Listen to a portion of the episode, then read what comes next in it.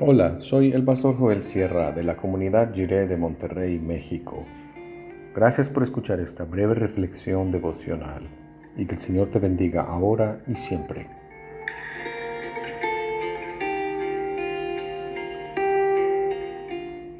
Es con oración. Dice el Evangelio de Marcos capítulo 9 del 25 al 29 en la versión La Palabra. Jesús, al ver que se aglomeraba la gente, increpó al espíritu impuro diciéndole, Espíritu mudo y sordo, te ordeno que salgas de él y que no vuelvas a entrar en él jamás. El espíritu, gritando y haciendo que el muchacho se retorciera con violencia, salió de él dejándolo como muerto, de manera que, en efecto, todos los presentes lo consideraban muerto. Pero Jesús lo tomó de la mano y lo levantó, y el muchacho quedó en pie. Más tarde, cuando los discípulos entraron en casa, preguntaron aparte a Jesús, ¿por qué nosotros no pudimos expulsar ese demonio? Jesús les contestó, este es un género de demonio que nadie puede expulsar si no es por medio de la oración.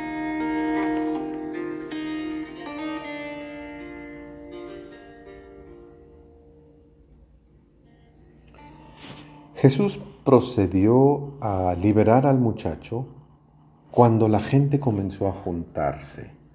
Todos querían ver el espectáculo, pero el Señor Jesús no pretendía que sus milagros fueran el entretenimiento de la gente. Sabemos que el Señor llevaba aparte a las personas a quienes sanaba para no explotar la necesidad de la gente delante de un público. Esto es muy diferente a muchos milagreros de hoy en día que quieren hacerlo ante las cámaras de la televisión. El Señor liberó al muchacho y le recuperó la voz. Aquel mal espíritu no solo era mudo y sordo, sino que también era mentiroso, porque escuchó la orden de Jesús y salió dando un gran alarido. No era tan sordo ni tan mudo, era más bien mentiroso y maligno sus malos efectos habían cercenado la comunicación entre el Padre y el Hijo. Habían cortado los cables, habían bloqueado la conexión, habían estropeado la, computadora y el celular, habían roto la comunicación.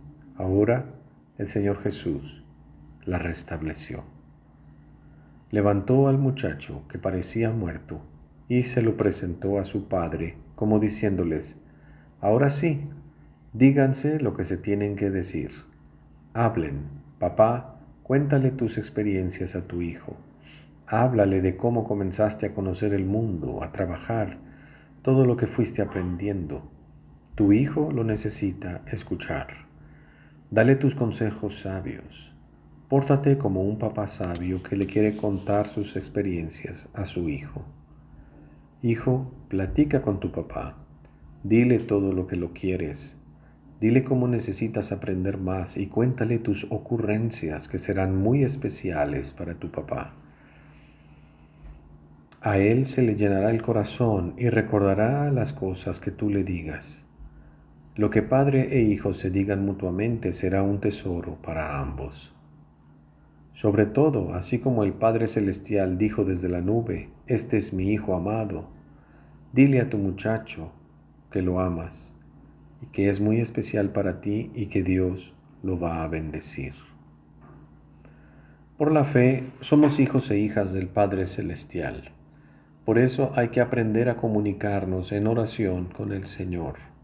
En lugar de estar discutiendo, si queremos ganar terreno contra el enemigo de nuestras almas, el recurso que tenemos es la oración.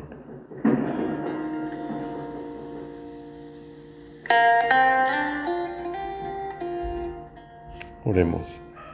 Dios, enséñanos a comunicarnos contigo, para así comunicarnos entre nosotros. Amén.